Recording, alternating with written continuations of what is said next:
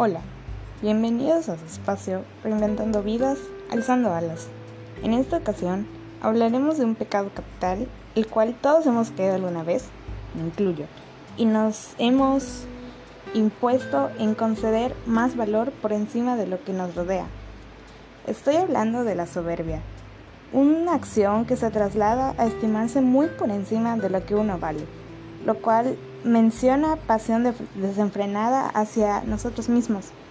Esto es presentado como una desgracia para la humanidad, debido a su comparación con una alabanza a X Dios de Y religión, ya que puede conceder peticiones y características ultra mega específicas, pero asfixia el devoto buscando superioridad en, en él mismo.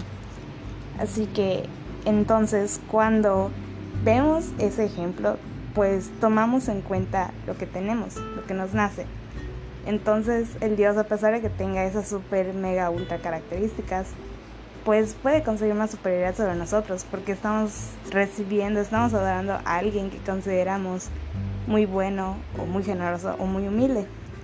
Entonces, cuando dejamos de ver nuestros, así como ese Dios que alguna vez existió, de X religión mencionó, cuando dejamos de ver nuestros los defectos propios de ese Dios, o más bien trasladados a la vida real, cuando dejamos de ver nuestros defectos propios, nos vamos diluyendo en imagen de, personas inmaduras, porque actualmente si somos así, todo nos va, todo nos va a quedar pequeño.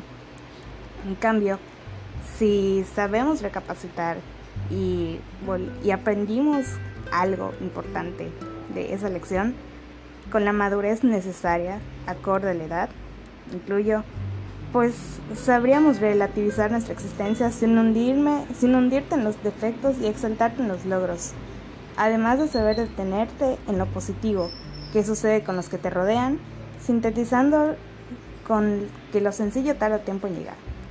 Entonces, jamás se retracte nunca de que hoy tienen algo, porque mañana no lo puede tener y la gente se va a alegrar de su miseria. Así que la soberbia, tarde o temprano, hace que termines en sufrimiento y soledad. Y pues a nadie, a ningún ser querido le, gustaría verte con pena. Así que, así que, eh, todo lo sencillo y lo bueno tarda tiempo en llegar, pero llega, nunca. Y para finalizar, les dejo una frase del Papa Francisco. Cuando vayas subiendo, saluda a cada uno de los que te encuentres porque de ellos tendrás que despedirte cuando vayas bajando.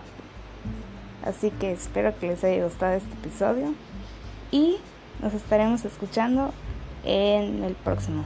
Adiós.